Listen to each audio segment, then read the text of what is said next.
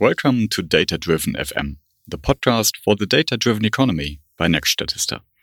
I'm Florian Holländer, your host, usually talking to you in German, and this is not only the first episode we're doing in English, but it's also the first episode where we jumping across the pond all the way to Australia of all places.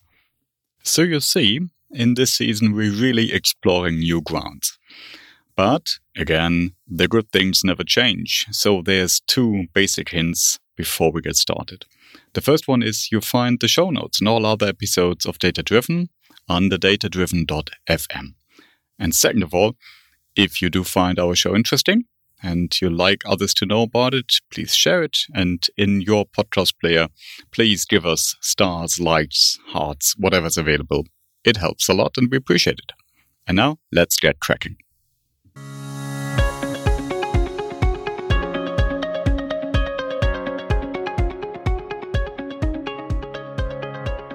So, welcome to the first English speaking edition of Data Driven. And uh, I'm a bit nervous because we're using intercontinental underwater cables to do this, I'm pretty sure, because we're linked uh, to Australia. And my guest today is a Finn of all combinations possible. Uh, welcome to Sami Mäkeläinen.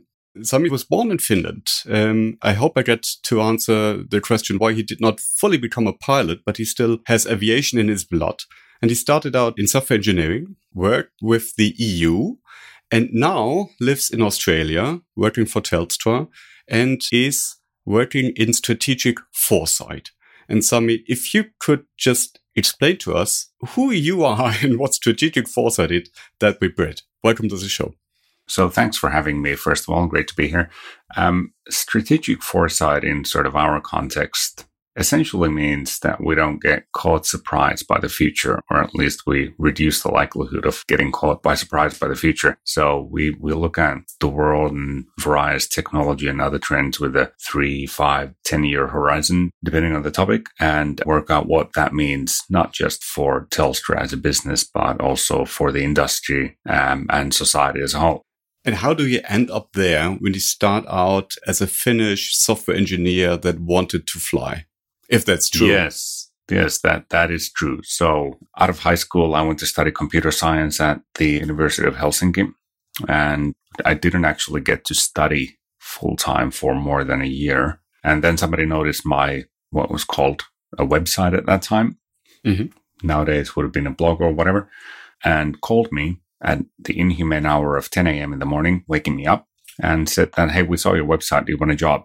I'm like, okay so that's that's how I got into um, the software engineering business. It was a small startup working for electronic uh, banking and online shopping back when that all that was new. Did that a couple of years, then joined another startup. Went to uh, US off the back of an investment they got from Battery Ventures. Spent a couple of years in Boston.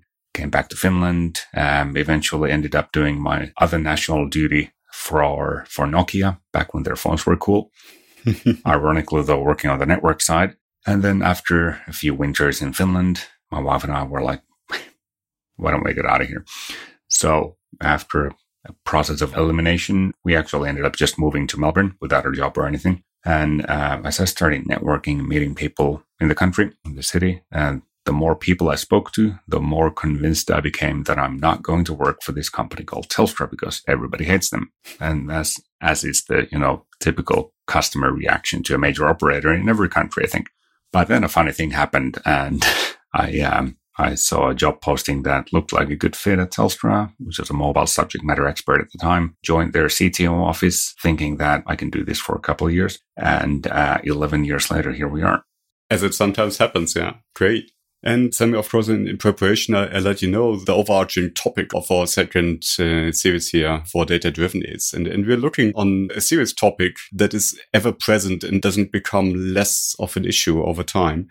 And that's climate change and looking also into connection of data to climate. And before I beat too much into stereotypes here, but I can imagine that the perception in Australia is in some aspects different one or the topic is perceived in a more pressing manner sometimes than it is in Europe. But how is it really? So how is the Australian take on, on climate change? You as, of course, the representative for the Australian people. on the ground, like on the population level, people deeply care about climate change. And I looked up a couple of stats, like 80% of the people support zero emissions target for 2050. And, you know, more than half the people are saying that the government is doing too little on climate change. Of course, you know, Australians are in the dubious privileged position of seeing the impacts of climate change in the form of massive bushfires, which keep getting worse on an annual basis. And, you know, I actually live in an area that's a designated bushfire risk area, which means that on very hot days in the summer, we are not here. Um, so we just go somewhere else. Maybe, maybe a shopping center, maybe a movie, maybe a beach somewhere. Just mm-hmm. leave for a day, a couple of days when the worst risk is on. There is a lot happening in, in renewables generation. You know, solar Australians are very keen on solar panels. Solar panels are going up on the roofs of probably more houses than anywhere else. But again, there is there's a certain lack of leadership on the government level. Hmm. Before I forget to ask about this, and, and this goes more into your aviation side, you posted an article recently, and I found this a great thought example where you calculated if the flights going out from Melbourne Airport, at least the inland flights, if they could be powered by the solar energy generated locally at the airport. Would you mind to give us a summary of that that idea? Because I thought it was fascinating. Yeah, so I, I like doing these back of the envelope calculations for a few things. Before going into that story, I'll tell you another story of eVTOLs. So eVTOL aircraft, you know, these what, what are colloquially known as air taxis.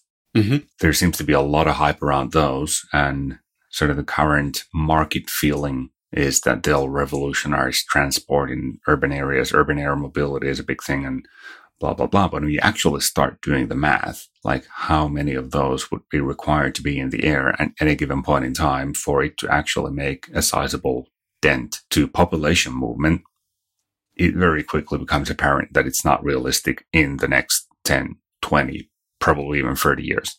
So we can set aside, you know, urban air mobility revolutionizing transport. Um, and, and what's the bottleneck? Well, there, there are several bottlenecks. I mean, if you've ever tried building something, you hit the bottleneck of planning. And obviously you will need a lot of vertiports around a big city for landing pads. So there is that challenge it's not going to be one or two years that the infrastructure can get built. Then there's the noise challenge, which kind of ties to the planning challenge. I mean, if you have a lot of people living in the area, would you really want one of those things landing next to you? Probably not. And certainly not 500 of them a day, even if it is, you know, much quieter than a traditional helicopter would be. Mm-hmm. Then you have the automation challenge or lack of automation rather, because I think most of the operators or most of the developers of these systems have now conceded that for the foreseeable future, they will be piloted aircraft. Yeah. Which adds like in one instance 80 kilos or it subtracts 80 kilos from possible payload, right? Right. There is that. And there's the cost and there's the availability of pilots. So at some point before Uber Air stopped existing, um, Uber Air was forecasting a thousand eVTOL aircraft in Melbourne area alone.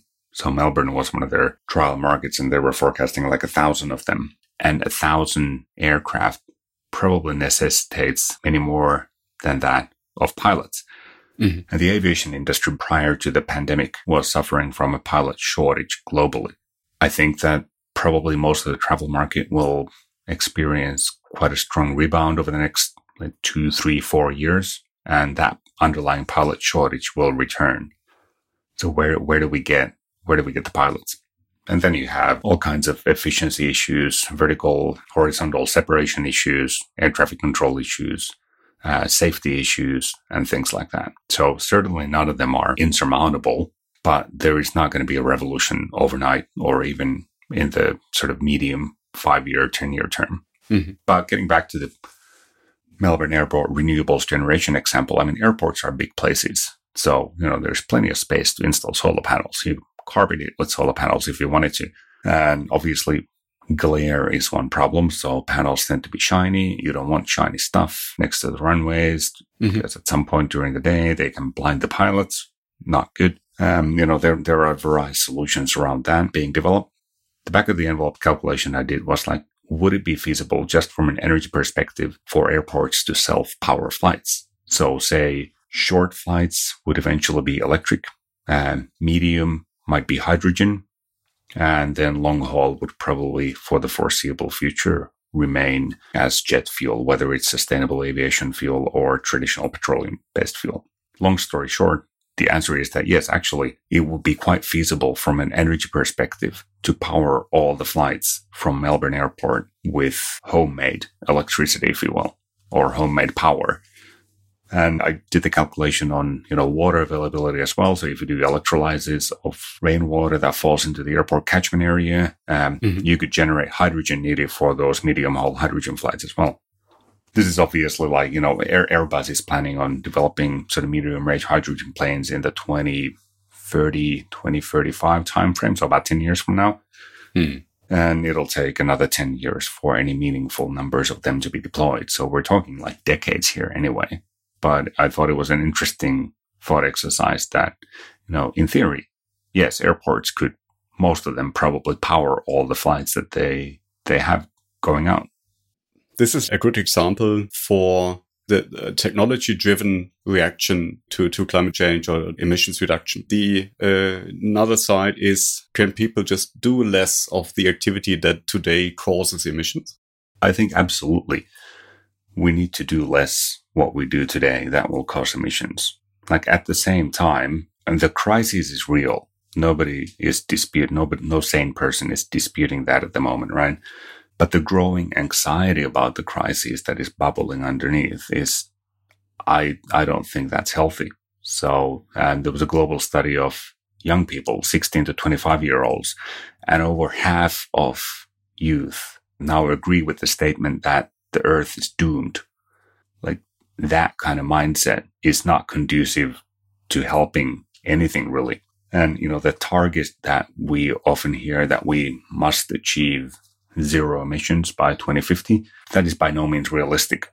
If we treat it as a goal, we guarantee that we will miss the goal and causing further anxiety. So I'm not saying everything will be fine. I don't really agree with Michael Shellenberger's vision of apocalypse never in his book of the same name. Essentially, his, his view is that, you know, yes, it's a crisis, but we'll, we'll muddle through as humanity. Mm. Mm. Um, I kind of tend to align myself with the Dark Mountain Manifesto, if you've heard of that. No. Um, they have eight principles of uncivilization, as they call it. The first principle goes, we live in a time of social, economic, and ecological unraveling. All around us are signs that our whole way of living is already passing into history, and we will face this reality honestly and learn how to live with it. It's like a pragmatic approach, acknowledging where we are, uh, striving for a better outcome, but still preparing in a pragmatic way on the adaptation front. In, in my perspective, when you have too much of the impending doom in mind, then the next reaction for many is not okay, let's make sure that I do as much as I can, despite acknowledging that in the end it will all be futile.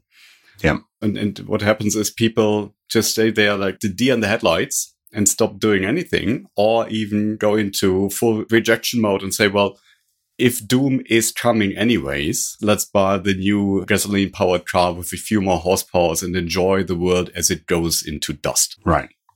Yeah. So, There's a mindset challenge. I don't really subscribe to the technological solutionism either. I mean, there, there are no technological solutions that can solve climate change. We can't just conjure up technologies that will save everything. At the same time, we do already have a host of good technologies that can be deployed that can help to quite a great extent. You, are working for one of the, I don't know how the customer satisfaction is right now, 11 years since you joined, but maybe still not the most loved firm in, in, in Australia, but one of the large telcos there. And uh, of course, Telstra also has uh, zero emissions, or at least producing in a carbon neutral fashion.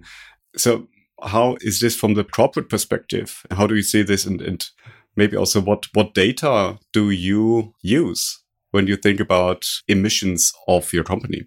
So we've been sort of carbon neutral for some time now, among the first operators in the world to do that. I mean, obviously not zero emissions because we still, you know, use electricity, but from a net perspective, carbon neutral. I don't want to say that we're loved. So, you know, to your point, we, we've certainly come a long way from 10 years ago. I mean, that's borne out by some of the customer satisfaction metrics as well. And we're certainly on the climate front, one of the leading corporations in Australia actually doing concrete things to help. Not only do we have, you know, our operations as emissions neutral, but we're also investing in renewables generation. We're planning to enter the energy retail space. Doing that, we're we're using things like our standby assets, whether backup generators or batteries, to improve grid stability. Uh, for mm-hmm. example, in the cases of you know bushfires or heat waves or things like that. And we have a whole lot of data solutions that are sort of ancillary fashion related to the climate challenge. So we have a protocol data hub and water management programs. Um, agriculture is obviously a big thing in Australia, being one of the driest continents around, or the driest continent, excluding Antarctica. Um, efficient use of water is really important, not just from a climate perspective, but from pure agricultural viability mm. perspective. And, you know, things like that are areas where IoT solutions can actually have a meaningful impact or make a meaningful difference for better managing the resources that we do have in a more efficient fashion. Even in your back of the envelope calculation uh, with the Melbourne airport, it wasn't the sun, but it was water as a restraining or limiting factor. Yeah. Yes, yes. Yeah, I forgot to mention that. And that is interesting. And of course, in, in Australia, projections are that overall precipitation may go down, but it'll come in shorter and heavier bursts. So water retention facilities, dams, and things like that will, will be even more important going forward. And when you look into further building out the networks and when you look into urban areas built out of 5G, oftentimes necessitates that you make the, the grid tighter, a bit more smaller stations that uh, can carry all that high bandwidth that 5G, at least in part or the consumer minds, uh, also stands for, which initially one might think also carries higher energy costs. Is this something that you perceive planning for the future of Telstra also as a limiting factor? How much energy can we use in addition, or how do we source the energy still in a sustainable fashion?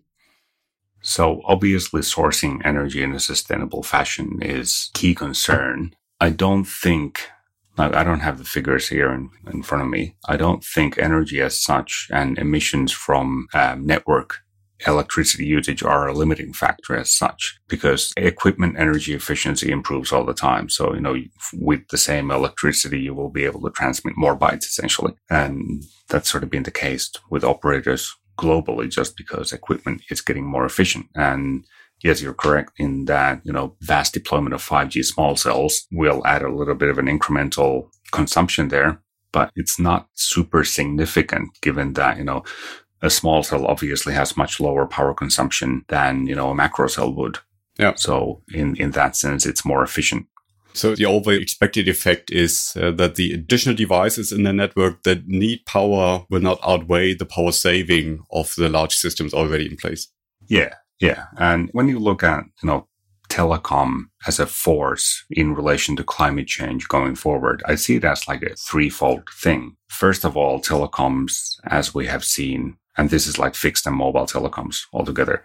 First, as we have seen, you know, over the past 18, 24 months, it allows us to reduce movement and transportation is, you know, one of the biggest emissions sectors in the world. So, you know, if it allows us to move less, commute less, that's a clear net positive. It doesn't take much to uh, sort of see the significance of that. But it also functions as sort of an enabler for a whole range of dematerialization actions as we've seen from a consumer land, like music and movies, things are now digital. More often than not, they're delivered via streaming platforms. And there's another back of the envelope calculation that I did a few months ago. Say you have a movie weekend. I mean, Netflix obviously consumes data. There are associated emissions from that. So could it be that Netflix consumes more data than, you know, in the old world where you went to pick up a DVD for the weekend? And turns out that you can watch over five movies from Netflix just from the emissions it takes to drive five kilometers to the video rental store. And then yeah. in addition to that, you get rid of all the plastic, you get rid of all the physical media. And then a third thread of telecom in the era of climate change is that it obviously plays a critical role for emergency services and management mm. of emergency responses. You know, unfortunately, something that we will inevitably see more of. So no matter what happens with emissions, things are essentially going to get worse for some decades to come. So, you know, there are a couple of mitigating threats and then an adaptation threat as well. Yeah, absolutely. To get back to your first point, this is something we also see little movements that kind of rub me the wrong way. For example, now amidst the COVID crisis, of course, a lot of people just switched over to Zoom conferences like we're doing it uh, today instead of going to the office, instead of having business travel. And now there's a small movement, at least in my internet bubble, that says, hey, switch off your cameras because the CO2 footprint and the energy use through the bandwidth that you use up when you have your camera on is significant uh, compared to only transporting your voice, which of course is true. But for me, and that's not that's just my subjective take. For me, this is tackling the wrong problem because what we should make sure is that even even when we come into a yeah a more stable post COVID time, that still we make sure that the now proven unnecessary travel part, for example, stays away. And one of the things we need for this is to improve the means of remote communications. And for this, I'd rather have the camera on because it makes a significant impact in how we read each other's mind, uh, not mind, almost read each other's expressions and have a feeling of connectedness. And when I then see that poster of, hey, uh, switch off your camera to save the earth, so to say, I think it's just addressing the wrong point in that whole chain. And it's a bit going into your argument uh, with Netflix. Yes, of course, watching a Netflix movie and streaming is that consumes energy. You can weigh this in kilowatt hours. You can weigh this in kilos of coal if you want to be more dramatic. But when you're still assuming that there is some sort of entertainment going on, is your replacement so much better? Yeah, I, I think it probably is a bit of a signaling element rather than actual benefit to turn mm-hmm. your cameras off for climate reasons. You know, there are so many valid reasons for not having cameras on at all times. And so the much more pressing issues, in my opinion, are like, why do we have so many meetings to begin with? You know, why do we have meetings where there are like 200 people where two people are speaking? And do they really all need to have their cameras on? No, they don't. I mean, if you're in a massive meeting like that, of course, turn your camera off, you know, walk around the house, go for a walk outside, whatever.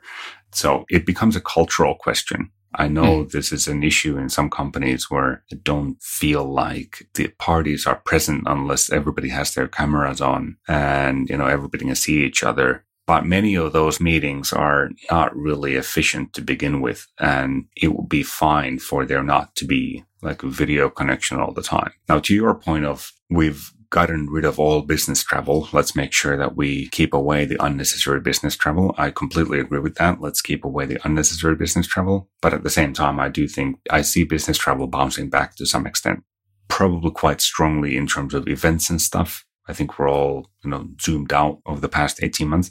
Certainly all conferences that I've attended virtually over the past months everybody has expressed the desire to have this face to face next time. And there is value in that. So even though we have sort of in an abnormal time been able to do everything online, that doesn't mean that we should continue to do everything online even going forward. Yeah, absolutely agree. I mean, with meetings or with, with travel, I think it's the same basic argument, right? For me, the last, yeah, 18 months have been a great filter through which to look at activities and say, okay, and then sometimes also see the irony because when we first went into lockdown, basically all activities were just, the schedule was kept the same, mm. but just instead of meeting personally, we had to transfer to Zoom meeting. So useless meetings were still useless meetings in Zoom right? Yeah. And, and it's the same basically for travel. So when I look at what really brings positive impact for me, it's not that one meeting at nine in the morning, which causes me to jump into an airplane at six, half awake, have that meeting for an hour and then fly back.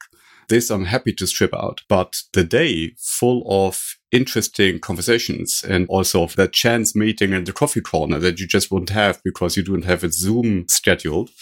That's right. I've seen a whole variety of sort of attempts to recreate these spaces in online environments. And you see all kinds of sort of attempts at recreating those serendipitous meetings in an online environment. I have yet to see anything that works even remotely as well as a face to face thing would in those situations. Certainly, I would hope that the times of, and I've done this myself like 15 years ago, jump on a plane in the morning from Helsinki to New York, go there, have two meetings, and come back the same day. I hope those days are gone. but at the same time, I can't wait to get to like the next week long conference and actually spend some time and immerse in the environment. Yeah, absolutely. On the third point you mentioned, also in terms of the contribution of telecommunications in these times, enabling a well coordinated crisis response, in my words. Do you see the topic of non terrestrial platforms or, or satellites, know, Starlink and the likes, uh, up to blimps that are the being dreamed up, discussed, etc. Is this something you see with relevance in the upcoming years? So replacing fixed infrastructure on the ground with also, of course, the idea of maybe not being so prone to going away in the worst possible moment. We had large floodings in, in Germany a few weeks ago, and it just swamped away the landlines and, and the power mm. connecting the towers, and the network was down. And maybe this is something yeah. that could be prevented if the net was floating overhead.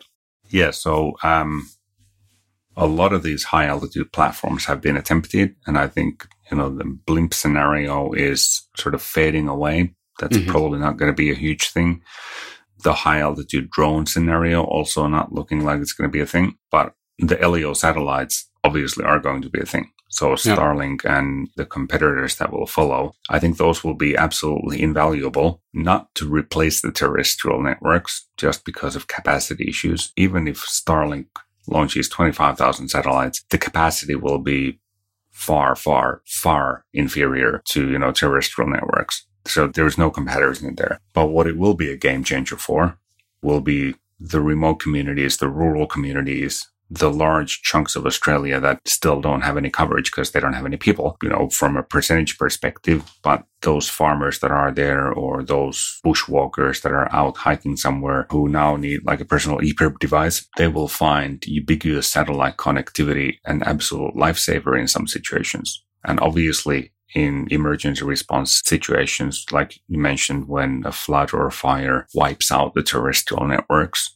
then you can have sort of basic functionality up and running in very short amount of time if you have, you know, broad satellite coverage and enough devices on the ground. So it'll be absolutely critical for applications like that. I don't really see it replacing anything terrestrial, mm. but it will certainly complement it very well. Even drones and aircraft for things like bushfire monitoring in Australia a lot of that is being discussed. And during summers, it'll be very beneficial to have maybe an LEO satellite, maybe an aircraft, maybe you know, a fleet of drones, just monitoring those high risk areas, and we can know immediately if and when there is a fire. Yeah. Many of these things are not new in terms of the basic functionality they provide. For broadcasting, uh, having a relay station flown on a small Cessna circling the, I don't know, the, the field where marathon is taking place or so, that, that's old news. But the issue is cost in scaling this within that automating functions, right? So yeah. replacing the Cessna with a pilot and all the uh, auxiliary functions connected to this with one drone that you can launch automatically and then you can have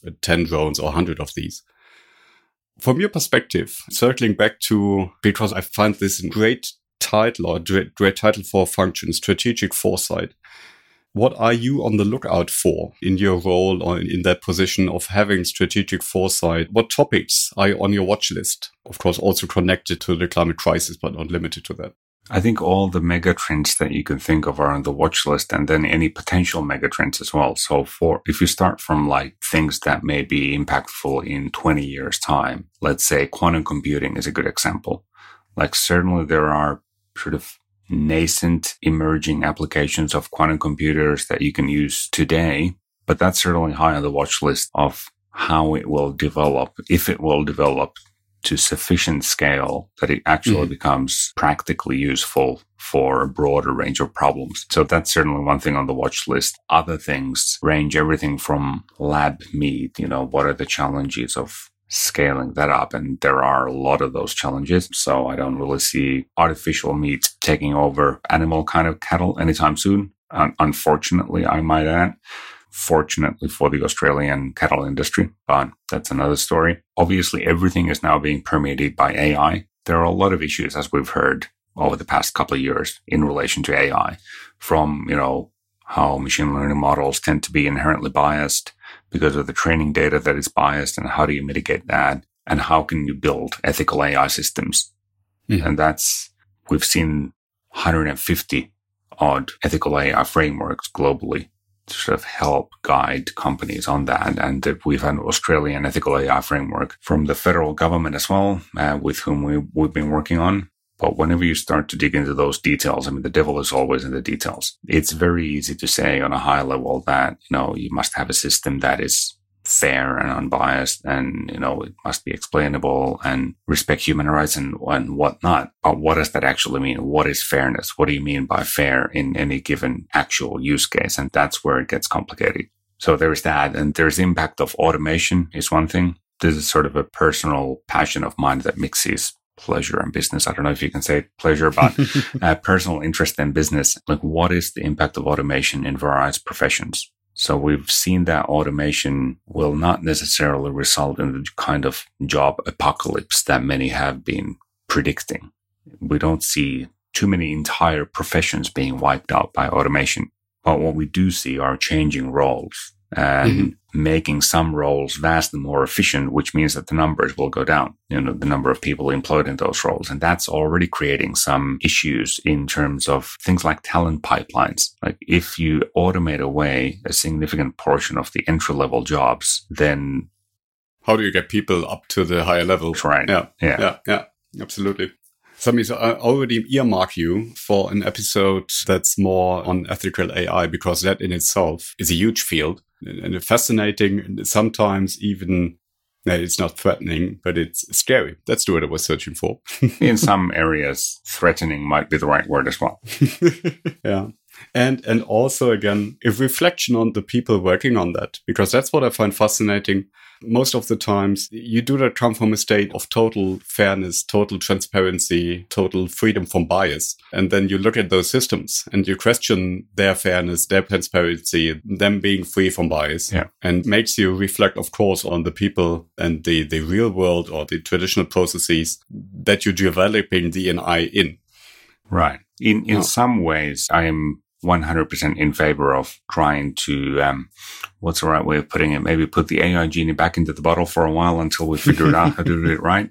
But in, in other ways, I think we are in some cases holding AI to a higher standard than we require from humans. Mm-hmm. So, you know, this concept of explainability comes up often and which is, you know, fundamentally incompatible with some of the deep learning models. Some of them are just, you can't ask for an explanation. Anyway, say we do require machine learning or AI systems to be able to explain the decisions, how they came to that, you know, that in and of itself is already higher threshold than we require of humans. Yes, we require an explanation from humans as well. We can go to somebody and ask them like, well, why did you do that? But we know from psychological research that more often than not, the explanation is a confabulation by the brain. It doesn't necessarily reflect the actual reasons. Yeah. See, here's my balanced scorecard on how I reacted to what you just said. Yeah.